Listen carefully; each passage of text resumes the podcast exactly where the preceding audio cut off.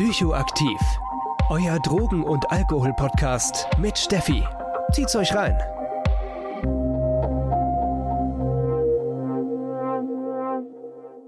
Willkommen, meine Lieben, bei einer neuen Podcast-Folge Psychoaktiv. Und zwar wird das die erste Folge einer Doppelfolge zu psilocybinen Pilzen oder auch Zauberpilzen. Mir war das am Anfang nicht so klar, dass es eine Doppelfolge wird, deswegen werde ich des Öfteren wahrscheinlich in der Podcast-Folge von der letzten äh, Psychedelika-Folge von der äh, Dreierreihe reden. Ist aber nicht so. Es gibt danach noch einen zweiten Teil zu Zauberpilzen. Wir haben einfach super lange geredet und es hat super viel Spaß gemacht und da dachte ich doch, ich mache lieber zwei Folgen drauf. Aber jetzt wünsche ich euch ganz, ganz, ganz viel Spaß bei der ersten Folge der Doppelfolge zu Psilocybinen Pilzen. Und zu guter Letzt habe ich nochmal einen sehr besonderen Gast am Start, und zwar Dr. Felix Blei. Dr. Felix Blei ist ein promovierter Mikrobiologe, Gründer und CEO von Miraculix, da reden wir später vielleicht noch ein paar Wörter drüber, und Gründer und Leiter der Analytikabteilung von Mimosa Therapeutics. Er hat seine Doktorarbeit rund um Pilze geschrieben. Felix hat kumulativ promoviert. Das bedeutet, dass man keine riesengroße Arbeit schreibt, sondern immer mehrere Fachartikel rausbringt. Da waren die Fachartikel zum Beispiel die Charakterisierung der Psilocybin-Biosynthese-Gene, die Entwicklung von In-vitro-Biosynthese-Psilocybin und die Entdeckung von Beta-Carboline in den Psilocybe-Pilzen. Super, Felix, dass du heute da bist. Ein bisschen Zungenbrecher alles. Ich freue mich, dass du unser Wissen heute heute mit uns teilst. Vielen Dank. Ich freue mich auch immer, immer sehr gerne über Pilze zu reden. Also, willkommen. Ja, freut mich auch. Super, dass du da bist. Ich würde sagen, wir starten gleich rein. Wir haben viele Fragen offen und schauen wir mal, dass wir die klären.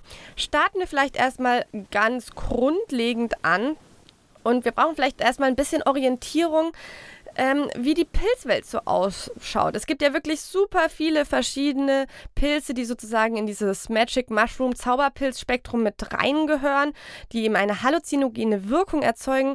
Wie unterscheide ich denn diese? Ähm, grundsätzlich gibt es erstmal unterschiedliche Pilze mit ähm, verschiedenen Wirkstoffen. Also einmal sind es die Psilocybin-Pilze mit dem Psilocybin als Wirkstoff und andererseits gibt es aber auch die Fliegenpilze mit, den, mit der Ibutensäure bzw. dem Muskimol. Und ähm, wenn wir jetzt über Magic Mushrooms reden, dann reden wir eigentlich fast immer über die Psilocybe-Pilze. Und ja, auch genau über die habe ich meine Doktorarbeit geschrieben. Und ähm, ich würde sagen, die kann man quasi als die klassischen Magic Mushrooms bezeichnen. Ähm, und da fange ich gleich mal an. So die bekannteste Gattung, ähm, Psilocybe, gehört quasi in die Familie der, der Täuschlingsverwandten und ähm, die gehören in die Abteilung der Basidiummyceten, das heißt ähm, in die Ständerpilze. Das sind Pilze, die Fruchtkörper produzieren, so ähnlich wie man das halt von Champignons aus dem Supermarkt kennt. Und ähm, die Gattung Psilocybe besitzt da selber mehr als 150, wahrscheinlich sogar über 200 Arten und ähm, kommt nahezu auf der ganzen Welt vor. Es gibt sogar einige Arten, wie zum Beispiel Psilocybe semilanceata, die sehr, sehr erfolgreich sind und ich würde sagen fast weltweit verbreitet, bis auf in der Antarktis. Das heißt, wenn ein Pilz erfolgreich ist, heißt das, dass er sich überall in der Welt durchsetzen kann? Ja, ich würde sagen, das ist eine sehr erfolgreiche Strategie dann von dem Pilz. Und ähm, der Aussprung von, dieser, von der Gattung liegt schon, also haben in Studien gezeigt, vor über 100 Millionen Jahren. Und gemeinsam ist diesen Pilzen, dass sie alle Saprobionten sind. Das heißt, ähm, sie essen gerne organisches Material, wie zum Beispiel Stroh, Detritus, Holzschnipsel, also organisches Material. Ähm, Spannend ist auch, dass manche Arten Kulturfolger sind. Das heißt, ähm, sie folgen dem Menschen. Äh, zum, ähm, zum, Beispiel kann man äh, Psilocybe cubensis auf Rinderdungenfarben finden oder der angesprochene Psilocybe semilanceata kommt so ganz klassisch auf ähm, Kuhwiesen oder generell Weiden, welche von den Menschen genutzt sind, vor. Ja, und alle diese Pilze enthalten quasi den Wirkstoff Psilocybin als den Hauptwirkstoff und ähm, noch weitere Wirkstoffe wie das Beozystin oder das Norbeozystin. Und ähm, ja, das ist so der gemeinsame Faktor von all diesen Psilocybepilzen. Und ähm, ja. Also das ist super spannend. Was mir gerade für eine Frage durch den Kopf geschossen ist, vielleicht ein bisschen eine alberne Frage, aber wenn die vor allem auf Kuhwiesen ähm, vorkommen, essen Kühe dann diese Pilze und werden die dann high? Also es gibt auf jeden Fall Berichte von Rehen und Rentieren, die, die diese Pilze essen. Ähm, bei Kühen kann ich das jetzt gar nicht bestätigen. Ähm, ich vermute schon, dass die ab und zu auch mal einen Pilz mit erwischen. Ähm, Ja, also sind quasi immer Kuhwiesen. Wenn, wenn die Wiese zum Beispiel ähm, von den, also künstlich gedüngt wird, dann kommen diese Pilze nicht mehr vor. Und äh, Ah, okay, aber in, in sozusagen naturgedüngten Wiesen können die sich dann weiter sozusagen selbst ernähren, die Pilze, und können dann eben vorkommen. Die wachsen teilweise auch sogar fast neben oder auf diesen äh, Kuhhaufen. Und ähm, in manchen Ländern in Europa gibt es da richtig massenhafte Auftreten, so Großbritannien, ähm, wo wirklich ganze Felder damit oder, oder ganze Fußballfelder voll mit diesen Pilzen quasi stehen. Ah, das stelle ich mir ja auch echt kompliziert vor für die Strafverfolgung, wenn man überall sozusagen Drogen pflücken kann. Also ich würde sagen, dass die, die meisten Menschen diese Pilze gar nicht wahrnehmen. Vor allen Dingen den Psilocybe semilanceata, der ist wirklich sehr, sehr winzig und wächst halt auf Wiesen. Das ist auch eher untypisch für, zum Pilzesuchen. Ah, okay. Gibt es denn auch Arten, die in Deutschland vertreten sind? Wenn ich jetzt sagen könnte, ach ja, ich mache mal eine kleine Pilzsuche, würde ich da was finden? Also es gibt wirklich einige Arten, die auch in Deutschland vorkommen. Ähm, wie gesagt, der klassischste ist jetzt der, der Semilanceata. Ähm, es gibt aber auch noch zum Beispiel den Psilocybe cyanescens bzw. Serbica. Der würde eher so auf Holzschnipseln vorkommen, ähm, auch immer im Herbst quasi, wenn es langsam kühler wird, ähm, fängt dieser Pilz an zu fruchten. Und auch hier in Jena zum Beispiel, also da wo ich quasi die, meine Doktorarbeit gemacht habe, ähm, konnten wir regelmäßig jeden Herbst ähm, diese Pilze finden und äh, mit ins Labor nehmen und dann analysieren. Und ähm, das ist auch schon mal sehr spannend. Ja, es gibt, ja. Mega cool. Eine Frage hätte ich da, wenn du sagst, sie ernähren sich zum Beispiel von Holzschnipsel. Wie kann ich mich, äh, kann ich mir einen Pilz vorstellen, der sich ernährt? Also, zum, vielleicht sollte ich das ein bisschen mehr ausführen. Ähm, der eine wächst so mehr auf der Wiese und das ist ein, das ist ein ähm, Pilz, ähm, der hat sich spezialisiert darauf, eher ähm, ähm, Holzreste quasi zu zersetzen. Das heißt, den findet man so ganz klassisch, zum Beispiel in der Stadt, wenn man, äh, wenn die Stadt Blumenbeete neu gemulcht hat, dann kann es sein, dass die Jahre danach, danach massenhaft auf diesen Mulchbeeten dieser Pilz auftritt. Da ist die Frage, ob das schon in dem Rindermulch drin ist oder ähm, halt einfach in der Natur ganz wild angeimpft wird. Also es ist ein Pilz, der tritt quasi auf, wenn wirklich viel von dieser Holzresten rumliegen.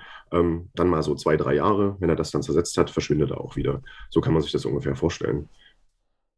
Ja. Ah, okay, cool. Und das ist Gut, das habe ich jetzt besser verstanden. Ganz vielfältig. Also der ernährt sich dann halt auch von Tanzhapfen, die runterfallen oder Piniennadeln und also was er halt so vorfindet im Wald und spezialisiert halt auf diese Holzzersetzung. Auch ein richtiger Überlebenskünstler, wenn er sich eben aus so verschiedenen Umgebungen äh, ja entstehen kann. Deswegen ist diese Art Psilocybe generell auch so erfolgreich, weil sie halt einfach sehr, sehr vielfältig ernähren kann. Wenn ich jetzt zum Beispiel vor allem auch an die Niederlanden denke, denke, dann ist ja der Begriff von Trüffeln immer wieder ja Thema. Und was ich mich so ein bisschen gefragt habe, was ist denn der Unterschied jetzt zwischen einem Psilocybin-Pilz und Trüffeln? Ähm, das, das auch ein sehr guter Punkt, ist, äh, der passt da ganz gut dazu.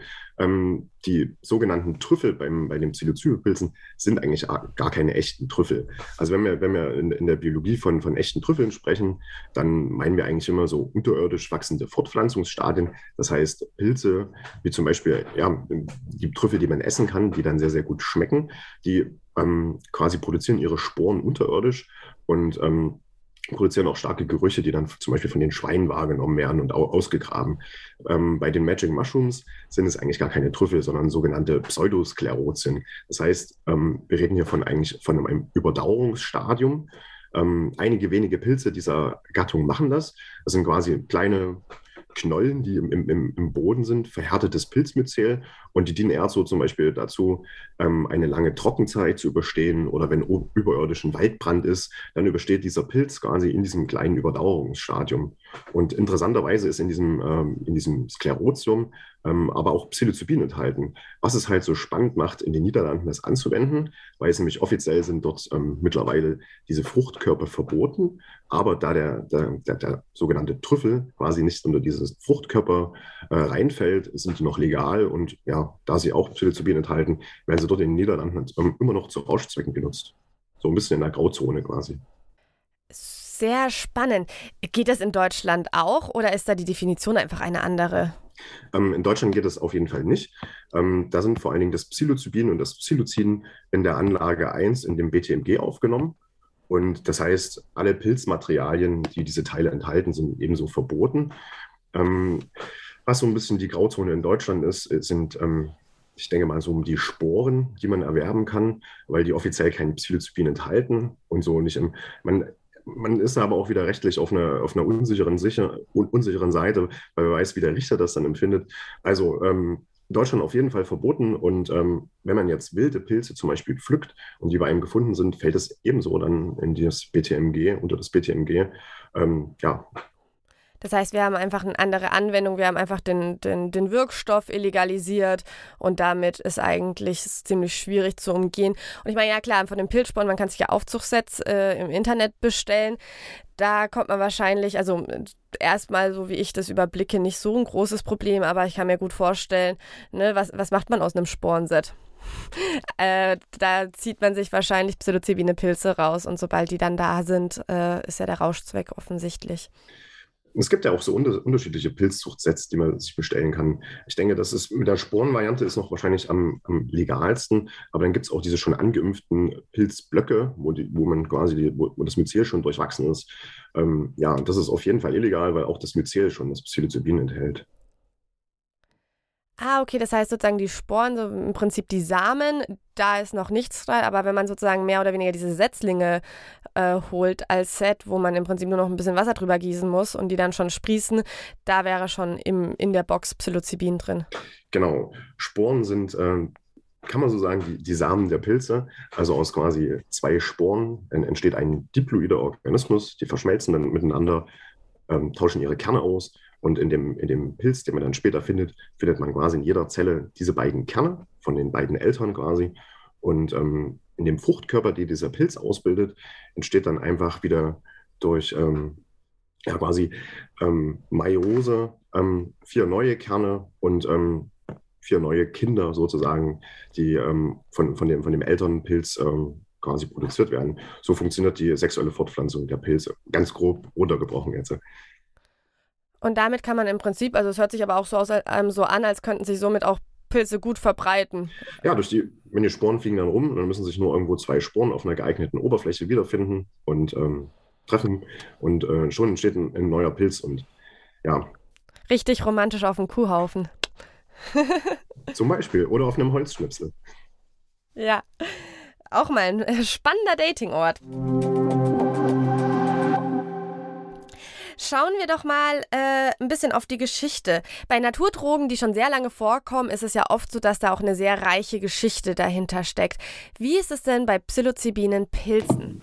Also in der Tat gibt es ähm, zahlreiche Belege aus der, aus der Geschichte quasi de, de, der Menschheit zum Gebrauch dieser Pilze. Ähm, ich erzähle immer quasi von dem, von dem ältesten Fund. Man muss mal gucken, dass quasi auch viel Interpretationsspielraum ist. Ähm, bei dem Fund handelt es sich nämlich um eine Höhlenmalerei ähm, in der Nähe von Algerien. Und ähm, auf dieser Höhlenmalerei sieht man quasi Menschen, man vermutet Schamanen, welche Pilze, die aussehen wie Psilocybepilze in der Hand halten. Ähm, sie tanzen vermutlich. Und was besonders interessant ist, sind die gestrichelten Verbindungslinien ähm, von den Pilzen zu den Köpfen der Menschen. Und ähm, diese Darstellung wird quasi als erstes Zeugnis des überhaupt des rituellen Gebrauchs dieser Pilze interpretiert. Und ähm, auch der Art äh, Psilocybe maeri zugeschrieben, ähm, eine, eine Spezies, die genau dort vorkommt, wo quasi auch ähm, diese Höhlenmalerei gefunden wurde. Ja, ähm, diese Höhlenmalereien gibt es auch in Europa, zum Beispiel in Spanien. Da haben wir eine, die so auf ungefähr vor 6000 Jahren identifiziert wurde. Und ähm, da sind in der, in der rechten unteren Bildhälfte viele kleine Pilze zu sehen, welche aufgrund ihrer auffälligen Morphologie, also des äußeren Erscheinungsbild, als Psilocybe hispanica ähm, von Forschern identifiziert wurden. Ähm, sind auch wieder Pilze, die dort in der Region sehr häufig vorkommen und sogar tatsächlich auch da das erste Mal beschrieben wurden. Ja, dann gibt es verschiedene geschichtliche Aufzeichnungen, zum Beispiel von der Kirche ähm, aus der Kolonisation ähm, Mexikos im 16. Jahrhundert. Ähm, da wurde dokumentiert, dass quasi die ähm, zu einem rituellen Gebrauch dieser Pilze kam. Die Kirche hat allerdings diese Gebräuche, also generell alle heidnischen Rituale, verbannt. Und das hat dann dazu geführt, dass die westliche Welt ähm, diese psilocybinhaltigen Pilze eigentlich komplett vergessen hat und ähm, erst in der Neuzeit 1950 ähm, rum ähm, wiederentdeckt hat. Ja, das waren auf jeden Fall so ein paar spannende Beispiele. Es gibt auch noch Pilzsteine, die gefunden wurden. Es gibt aus der griechischen Mythologie ähm, äh, Reliefs, worauf ge gedeutet wird, dass, dass hier Pilzkonsum stattgefunden hat. Also ganz viele Deutungen, Interpretationen ähm, von irgendwelchen Ritualen in der Vergangenheit. Ähm, tatsächlich haben manche Sachen bis heute überlebt. Zum Beispiel im, in Mexiko ähm, diese indianischen Pilzkulte, so wie wir auch dann quasi als, als westliche Welt wieder davon erfahren haben, nämlich ähm, durch einen Besuch von Gordon Wasson, Gordon Wasson als äh, quasi westlichen Forscher, der dort ähm, erstmalig an einem Pilztrip teilnehmen konnte, geführt von der Schamanin Maria Sabina. Ähm, der hat die Pilze dann äh, mitgebracht, die konnten später als ähm, Psilocybe identifiziert werden. Und Albert Hoffmann hat dann den, den Wirkstoff Psilocybin äh, zwei Jahre später daraus ähm, identifiziert und auch äh, synthetisiert. Und ja, also quasi seit ungefähr um 1960 ähm, ist quasi die Welt, die westliche Welt jetzt wieder ähm, in Erkenntnis um, um diese Pilze. Und ähm, gerade in der Anfangszeit kam es dann auch wirklich verstärkt zu vielen Studien und, und, und tollen Arbeiten an, an, an diesen Pilzen. Ähm, später wurde dann durch die ganze Drogenprohibition äh, das Ganze wieder auf Eis gelegt und erst in den, in den ja, seit einigen Jahren wieder kommt es sehr, sehr verstärkt wieder zur Forschung, auch zu klinischer Forschung an, an dieser doch sehr interessanten Substanz. Genau, vor allem auf die Forschung schauen wir gleich noch. Ähm, aber genau das ist es, ne? ist eine sehr reiche Geschichte und auch viel Erfahrung, die man aus der Geschichte rausziehen konnte. Und das ist halt auch immer so das Traurige an der Prohibition, dass sozusagen, das stampft halt auch jahrelange Kultur, jahrelange Erfahrungen ein und gibt dem Ganzen so einen, ja, so einen Schatten. Anders kann man es nicht sagen. Werbung. Kommen wir noch mal kurz ähm, zu was sehr Grundlegenden. Wir haben ja sozusagen die frischen Pilze, die man pflückt. Es gibt aber auch die Form von getrockneten Pilzen, um die zu konsumieren. Wo ist denn da der Unterschied? Also beide Konsumformen sind durchaus möglich. Ähm, was natürlich immer man bedenken muss, Pilze bestehen zu 90 Prozent aus Wasser. Das heißt, wenn man die trocknet ähm, und man hat ein Trockengewicht, kann man die Dosis viel, viel besser bestimmen. Denn es ist immer sehr, sehr abhängig vom Erntezeitpunkt, wie groß der Pilz geworden ist, wie viel Wasser hat er eingelagert. Und ähm, um wirklich quasi so, so ein bisschen einen Anhaltspunkt zu haben, ähm, wie viel Wirkstoff in dem Pilz vorliegen könnte, sollte man eigentlich immer diesen Pilz trocknen und ähm, von einem Trockengewicht ausgehen. Ja, und ähm, ja, weil wir gleich an, dem, an der Stelle sind, es ist quasi sehr unterschiedlich, der Wirkstoffgehalt. Der kann, der kann zwischen Stiel und Hut schwanken und er kann zwischen unterschiedlichen Pilzen schwanken oder in unterschiedlichen Flaschs oder wenn der Pilz in, in, in Jena wächst und in Leipzig, also ähm, als, als Beispiel. Also selbst ja, zwischen dem, derselben Art ähm, und einfach nur ein paar Kilometer Unterschied ähm, sind deutliche Unterschiede. Verbessere mich gerne.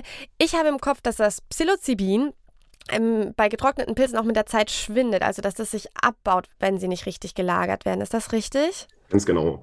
Also dafür zuständig sind sogar zwei Enzyme und ähm, ganz besonders wichtig ist, dass man seine Pilze gut trocknet. Sonst arbeiten nämlich diese Enzyme und ähm, bauen das. Also man kann sich das Psilocybin hat eine Phosphorylierung und wenn das Psilocybin diese Phosphorylierung verliert, wird es zu dem Psilocin.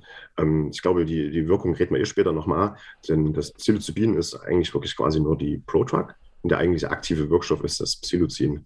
Und ähm, die, diese Phosphorylierung schützt quasi den Wirkstoff. Und wenn die abgeht, das passiert zum Beispiel durch das Enzym aktiv, ähm, dann polymerisiert dieser Wirkstoff zu langen Ketten. Und ähm, das ist genau dieser blaue Farbstoff, den man quasi sieht, wenn man diese Pilze drückt. Oder also es ist ganz charakteristisch für diese Pilzgattung, dass sie bläuen. Nicht jeder Psilocybe-Pilze macht es, aber viele tun es. Und ähm, das tritt auf bei Verletzung des Myzels. Und dahinter steckt quasi einmal die Dephosphorylierung des Wirkstoffs und ähm, ein zweites Enzym, was dann quasi diese Wirkstoffmoleküle miteinander verknüpft und ähm, polymerisiert, eine, eine Lackase. Und ähm, wir sehen dann quasi diesen blauen Wirkstoff. Vermutlich ist dieser blaue Farbstoff aber auch dann nicht mehr aufnahmefähig und ähm, also der Wirkstoff dann tatsächlich auch zerstört. Und das führt uns wieder zu der Lagerung. Das heißt, ähm, möglichst wasserfrei die Pilze trocknen und lagern halt am besten ähm, eingefroren bei minus 20 Grad. Dabei, damit verlang verlangsamt man auf jeden Fall ähm, die Oxidation. Also das heißt im Prinzip, man kann sich das so vorstellen, ich habe sozusagen den Protrack-Wirkstoff, ähm, der ist geschützt und ähm, bei falscher Lagerung wird wie, wie diese Mauer abgebaut und äh, der und jetzt muss ich überlegen, da, und dann, wenn dieser Schutz abgebaut ist, dann ähm, dann ändert sich das erst in die aktive Substanz und die zerfällt dann aber aber. Also jetzt super einfach genannt. Eine schöne Metapher wäre eine Handgranate. Also die Handgranate mit dem Splinter ist quasi ähm, das Psilocybin und wenn ich die Phosphorylierung, also den, den, den Sicherheitsstift quasi ziehe, dann geht der Wirkstoff kaputt oder wird halt quasi aktiv im, im Körper. Ah, okay. So kann man sich das, glaube ich, sehr gut vorstellen. Dankeschön. Aber weil es ja auch gerade hinpasst, kommen wir doch mal zur Wirkung. Was für eine erwünschte Wirkung erzeugen Pilze? Okay, also da fangen wir quasi erstmal an, dass ähm, wir mal gerade schon drüber gesprochen haben, dass Psilocybin quasi eigentlich die, die Prodrug ist und ähm, nach einer oralen Einnahme von, von Pilzen mit, mittels einer, wieder eines Enzyms, nämlich der alkalischen Phosphatase, in der Magenschleimhaut zu dem Psilocin dephosphoryliert wird. Das heißt, ähm, die stabile Prodrug ähm, wird dann zu dem eigentlich, eigentlichen Wirkstoff Psilocin umgewandelt. Die die psychedelischen Effekte können quasi oral ähm, konsumiert ähm, bereits ab einer Menge von ungefähr 15 Milligramm bei einem Körpergewicht von 25, 75 Kilogramm auftreten. Treten ungefähr nach 30 bis 75 Minuten ein und können vier bis sechs Stunden anhalten. Und jetzt kommt es wirklich deutlich davon ab, wie viel man von dem äh, Wirkstoff aufnimmt, auf die dann auf der Effekte, der dann quasi eintritt. Und ähm, ich habe ja gerne mal so ein bisschen äh, ein paar Sachen ausgesucht. Also geringe Dosen von Psilocybin verursachen quasi ähm, einfach ein bisschen Schläfrigkeit, steigern die Wahrnehmung von Gefühlen, ähm, was aber zu einer Vorherrschung, äh, Verstärkung der vorherrschenden Laune sorgt. Das heißt, es ist so ein bisschen einfach eine Wirkverstärkung ähm, des momentanen äh, Gemütszustands. Mittlere Dosen von Psilocybin hingegen führen bereits zu einer deutlich veränderten Wahrnehmung, ähm, vor Dingen der Umgebung und auch des eigenen Bewusstseins. Ähm, das die, die, die, Veränderung wird jedoch aber noch als sehr real eingeschätzt und ähm, man kann es gut kontrollieren, weil man sich dessen bewusst ist. Hingegen sehr hohe Dosen von Psilocybin bewirken sehr, sehr starke und intensive psychedelische Erfahrungen, welche auch zu starken Wahrnehmungsveränderungen führen können. Das heißt, man kann traumähnliche Zustände erfahren, die sind oft von Halluzinationen und äh, Synästhesien begleitet. Das heißt, ähm, körperlich kann man zum Beispiel Form von ähm, Kribbeln auf der Haut beobachten. Ähm, die Wirkung kann reichen von einer veränderten Selbsteinschätzung bis hin zu einer kompletten Derealisation mit der Umwelt. Das heißt, man kommt, es kommt häufig zu, einer, ähm, zu einem gleichzeitigen Erlebnis des, äh, der Depersonalisierung. Das heißt, man äh, ist sich dieser körperlichen Empfindung ähm, bis zum kompletten Verlust der Persönlichkeit ähm, hin äh, verändern kann. Das heißt, ähm, es können Zustände erfahren werden des ähm, veränderten Körpererlebens. Das heißt, man kann zum Beispiel seinen eigenen Körper oder einfach nur Teile von ihm ähm, als andersartig wahrnehmen. So, das war jetzt eine relativ lange Beschreibung, zumindest für die körperlichen Empfindungen. Ähm, gleichzeitig verändert sich aber auch noch das, das visuelle Empfinden. Und ähm, was auch spannend ist, es kann zu einem Verlust der Zeitwahrnehmung kommen quasi. Ähm, nicht unüblich sind dabei auch sehr, sehr positive spirituelle und mystische Erfahrungen durch den Konsumenten. Die, wie schon angesprochene Gefühlslage, die man in dem Moment empfindet, verstärkt sich durch diese Einnahme von Psilocybin. Und dies kann von, äh, dies kann von Zuständen von absoluter Euphorie, aber auch hin bis zu Angstgefühlen führen, um auch das nochmal mit dazu zu sagen, auf jeden Fall. Das ist ja ein enorm großes Wirkspektrum und auch sehr dosisabhängig, wie wir gerade mitbekommen haben. So, jetzt wird mich aber auch noch arg interessieren, ob du uns ein bisschen erklären kannst, wie dieser Mechanismus stattfindet ähm, im Gehirn, denn äh, oder wie das im Körper wirklich wirkt. Denn wir haben auch schon bei LSD gemerkt, dass LSD zum Beispiel auch eine ganz besondere Wirkung hat, weil sich so der Rezept Rezeptor so wie um einen Neurotransmitter schließt. Hat Psilocybin auch so eine ganz spannende Wirkung oder wissen wir da noch gar nicht so viel drüber? Ähm, doch tatsächlich wissen wir da schon einige Sachen drüber. Ähm, das Psilocin, das besitzt äh, eine besondere Bindungsaffinität zu den körpereigenen Serotoninrezeptoren und äh, besonders zu den 5-HT2A-Rezeptoren.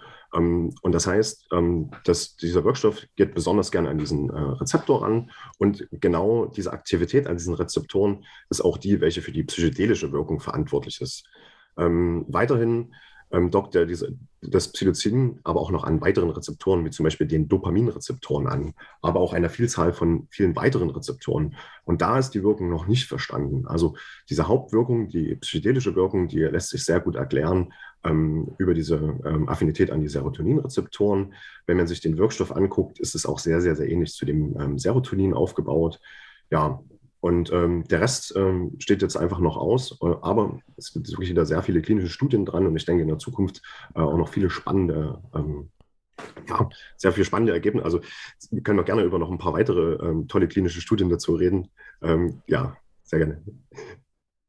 Ja, finde ich auch wirklich sehr, sehr spannend, weil ähm, das ist ja eben auch gerade spannend, dass wir eben allgemein von äh, Aktivitäten im Gehirn immer nur so begrenzt wissen und das ist halt irgendwie ein richtiger Spielplatz für die Zukunft. Also ich bin da immer schon richtig gespannt, was da noch so alles rauskommt, was wir erfahren, weil unser Wissen ja, teilweise fast ein bisschen rudimentär ist, vor allem bei Substanzen, die schon immer illegalisiert sind, wo man noch nie so große Studien gemacht hat zu, vor allem auch nicht äh, über die ganzen erwünschten Wirkungen. Also ein riesengroßes Feld.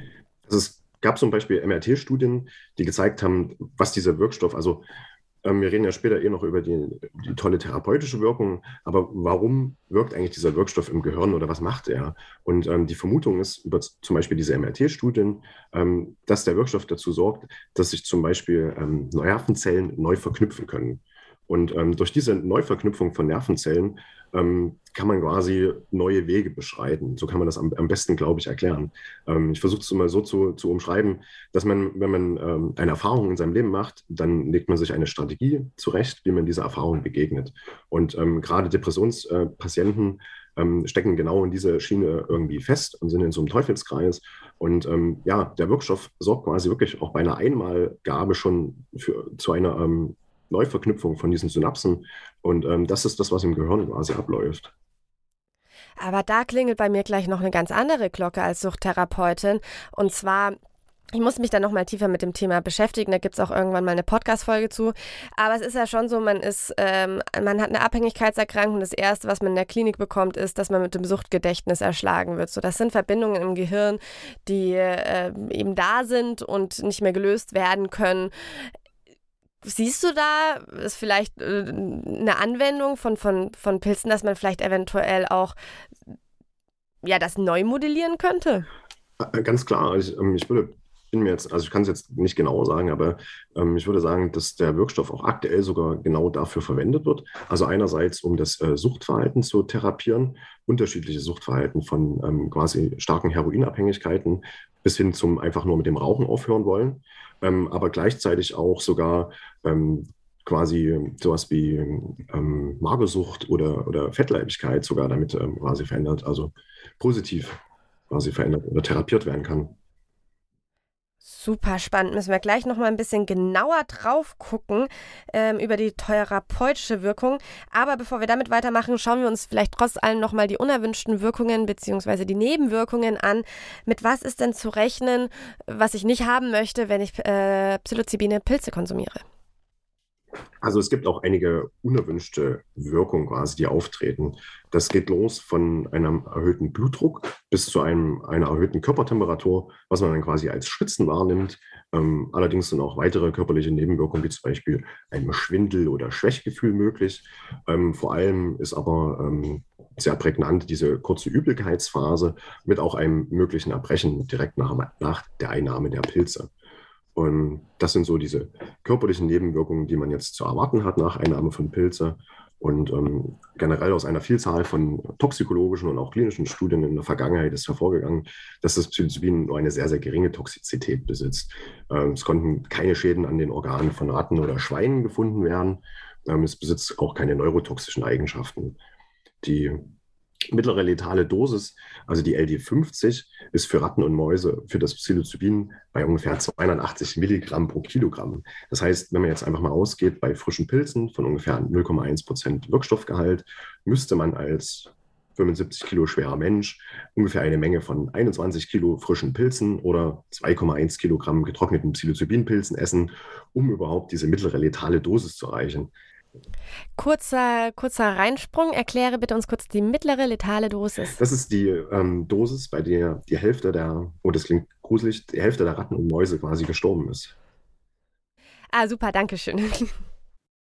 So, das heißt, es ist wirklich sehr, sehr schwer, um überhaupt äh, diese wirklich gefährliche Dosis zu erreichen, einfach nur aufgrund dieser unglaublich großen Menge an 21 Kilo frischen Pilzen, die man quasi essen müsste, um da eine.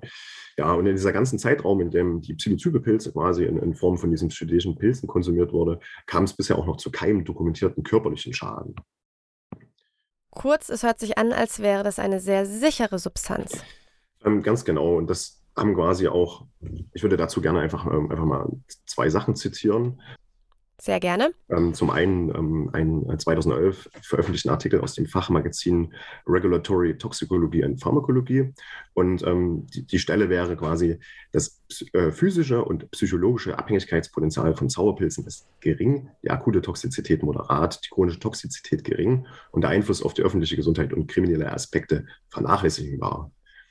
Und ähm, das Zweite, was ich auch an der Stelle auch mal sehr gerne erwähne, ist von dem früheren Drogenbeauftragten ähm, des Vereinigten Königreichs, also Großbritannien, und zwar vom äh, Professor David Nutt. Und der hat die Stufen nach ähm, ähm, die Drogen quasi nach unterschiedlichen Stufen eingeteilt, äh, nach ihren Potenzialen für das äh, potenziellen Schaden für das einzelne Individuum und auch für die Gesellschaft. Und ähm, die Pilze waren in diesem Rang, in diesem ganzen, in der ganzen Liste quasi auf dem allerletzten Rang, denn sie sorgen für eine nur geringe Selbstschädigung und verursachen auch keine Schäden für andere. Das ist auf jeden Fall eine super spannende Studie, wo ich auch gleich nochmal Werbung für eine ältere Folge mache. Ich habe die Studie und wie die funktioniert und zu bewerten ist komplett auseinandergenommen. In der Folge, ähm, welche Substanz ist die gefährlichste oder welche Droge ist die gefährlichste, heißt es dort. Und da geht es nur genau um diese Studie, die wirklich sehr, sehr spannend ist. Sehr gut, dann habe ich ja genau das Richtige rausgesucht. Ja. ja, perfekt. Da kann man sich auf jeden Fall noch mehr Hintergrundinformationen holen. So, und äh, das andere Aspekt ist natürlich, wie schätzt du das Abhängigkeitspotenzial von Pilzen ein? Ja, also ich würde sagen, die Studien, laut Studien ist die, die Prävalenz, so die zwölf Monatsprävalenz für den Konsum von Pilzen so bei ein bis zweimal im Jahr. Ähm, bei, würde ich sagen, also unserer Altersgruppe hier so von 20 bis 40-Jährigen. Und ähm, das heißt, die, also es gibt verschiedene Sachen. Es gibt erstmal keine, keine, körperliche, also keine körperliche Abhängigkeit davon. Man bekommt keine äh, Entzugssymptome. Das ist auf jeden Fall schon mal klar. Und das positive Nebeneffekt ist bei Psilocybin, dass sich eine Toleranz aufbaut. Das heißt, ähm, wenn man heute 10 Milligramm konsumiert, müsste man morgen eine wesentlich höhere Dosis konsumieren, um denselben Effekt zu erreichen. Das geht bei Pilzen, ähm, ja, wenn man, wenn man sich das vorstellt, dass man normal ähm, schon ein paar Gramm Fruchtkörper isst, also man müsste seine Dosis schon sehr, sehr verstärken, um immer wieder dieselbe Wirkung zu erreichen und ist einfach dadurch schon mal gehindert, dass man einfach eine Toleranz aufbaut. Ähm, es gibt keine körperliche Abhängigkeit. Ähm, die psychische Abhängigkeit ist offiziell auch nicht vorhanden. Ähm, man muss aber immer aufpassen, natürlich, dass bei latenten Psychosen durch, ein, äh, durch die Psilocybin-Einnahme diese quasi ausgelöst werden können. Ähm, latente Psychosen können durch viele Sachen ausgelöst werden. Das kann auch einfach nur eine Zigarette sein oder der Kaffee am Morgen oder halt auf jeden Fall auch durch den Psilocybin-Einnahme. In Studien wurde allerdings gezeigt, dass unter den ähm, Psilocybin-Konsumenten Psychosen eher unüblicher sind als unter dem normalen Durchschnitt der Bevölkerung. Ähm, woran das liegt, ähm, wird auch noch drüber spekuliert. Aber ähm, sollte man auf jeden Fall. Das ist sehr spannend. Also, wenn ich das jetzt halt sehr überspitzt zu ähm, machen würde, dann ist das ja fast ein Schutzfaktor, Pilze zu konsumieren, um keine Psychose zu bekommen.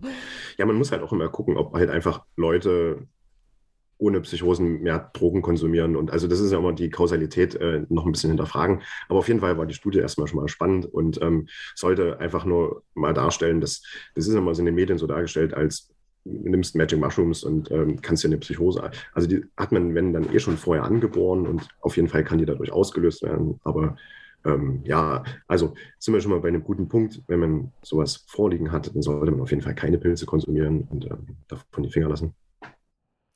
Genau. Ähm, Dazu gleich nochmal tiefer im Safer Use Part. Jetzt habe ich noch eine Frage, weil die gleiche hat sich auch bei LSD gestellt und die finde ich ganz wichtig.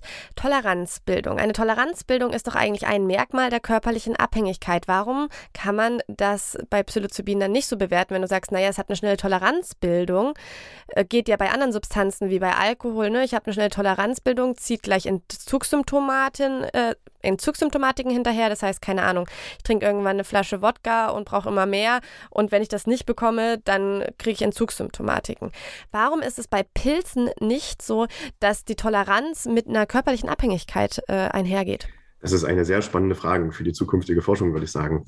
Ähm, weiß ich nicht, ob dann die neuromodulativen Effekte quasi noch eine Rolle spielen, einfach im Gehirn. Also ich weiß nicht, wenn man einen Pilztrip ähm, erlebt hat, hat man danach auch nicht das das Gefühl, dass man diesen so schnell wiedererleben ähm, möchte. Also nur um das mal so zu erklären, das muss man durchaus auch verarbeiten, so eine Pilzerfahrung. Und ähm, das, ich würde das bei einer Pilzerfahrung tatsächlich ähm, eher gegenteilig bezeichnen. Also dass man eher danach, nach, nach dieser Erfahrung eher keine Lust hat, wieder auf, auf die nächste Erfahrung so schnell. Und das zeigt nämlich genau auch diese Prävalenz, nämlich dass man das eigentlich nur ein bis zweimal im Jahr konsumiert. Äh, sicherlich ein paar Leute ein bisschen öfter, aber ähm, ja, einfach weil es doch eine sehr, sehr intensive Erfahrung ist, die man ähm, durchaus auch wirklich erst verarbeiten muss schon allein aus praktischer Erfahrung, ich meine, jetzt seit ewig arbeite ich auch nicht, komme jetzt bald auf die fünf Jahre Berufserfahrung und habe dementsprechend auch schon einige Suchtverläufe geschrieben und äh, erstellt.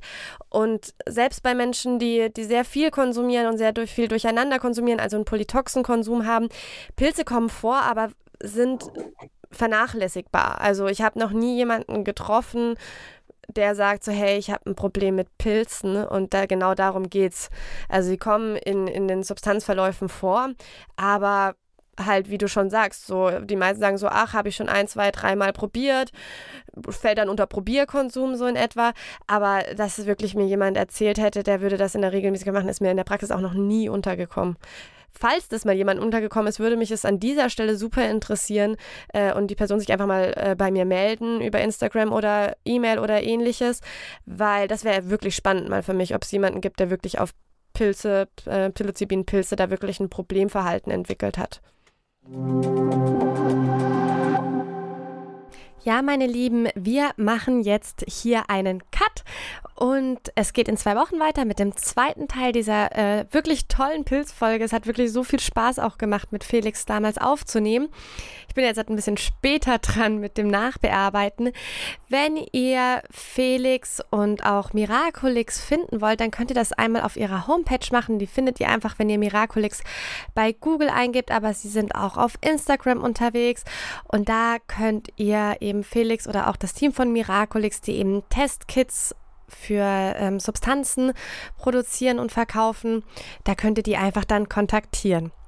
Ja, und ähm, wenn ihr gerade diese Folge auf iTunes hört, äh, beziehungsweise auf Apple Podcast, dann freue ich mich riesig, wenn ihr mir eine Rezension schreibt, wenn ihr mir eine Bewertung dalasst oder auf Spotify gerne auf Follow drücken, damit ihr auch keine Folge mehr verpasst. Und falls ihr mich erreichen wollt, könnt ihr das einmal über mein Instagram machen. Das ist psychoaktiv.podcast. Ich freue mich immer richtig arg über Rückmeldungen und Fragen und alles, was das Herz begehrt. Oder ihr könnt mir auch einfach eine E-Mail schreiben unter psychoaktiv.podcast.gmail.com. Komm. Ja, es ist komm. Verdammt. Genau. Und ja, sonst möchte ich mich wirklich bei allen Hörern und Hörerinnen bedanken ja, es läuft einfach wirklich cool mit dem Podcast. Es gibt so viel Rücklauf und es macht einfach riesig, riesig Spaß. Ähm, ich freue mich über jede Nachricht. Ich lese alle Rezensionen und finde es einfach schön, dass ja Menschen mein Podcast interessiert. Auch ist es aktuell so, dass auf Spotify, mein Podcast, viel gepusht wurde. Es war in den Charts drin und alles. Und ja, da sehe ich halt auch, dass das Thema auch nicht mehr einfach so unterm Teppich gekehrt wird, sondern ja, dass es eine gewisse Interesse gibt, dass wir über das Thema sprechen, also über Substanzen an sich, aber auch über die Suchthilfe und so weiter und so fort. Also vielen lieben Dank an alle Unterstützer und Unterstützerinnen. Und ich wünsche euch einfach jetzt eine schöne Zeit und wir hören uns in zwei Wochen wieder, wieder gemeinsam mit Felix für Part 2. Bis dann. Tschüss.